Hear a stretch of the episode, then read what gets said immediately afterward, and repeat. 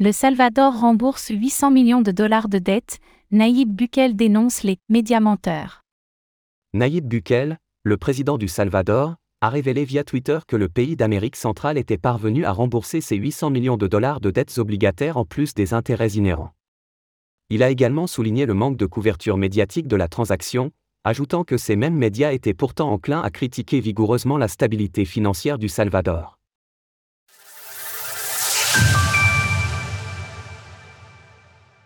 Le Salvador parvient à rembourser ses dettes.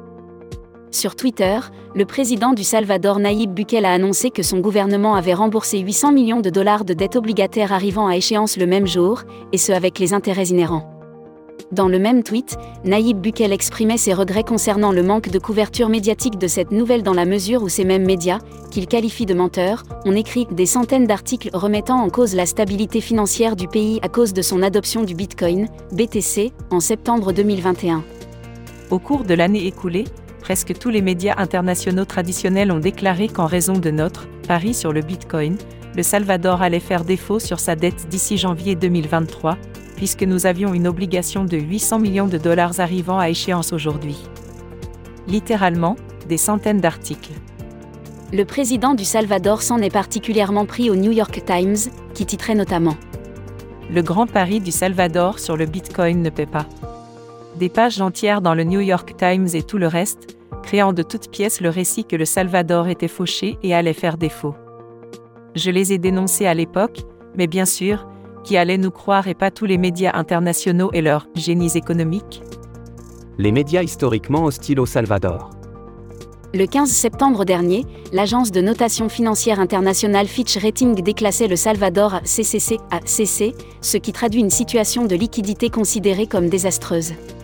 À ce moment-là, l'agence affirmait que le Salvador devait absolument régler ses 800 millions de dollars de dettes obligataires pour s'en sortir, ce qui est désormais chose faite.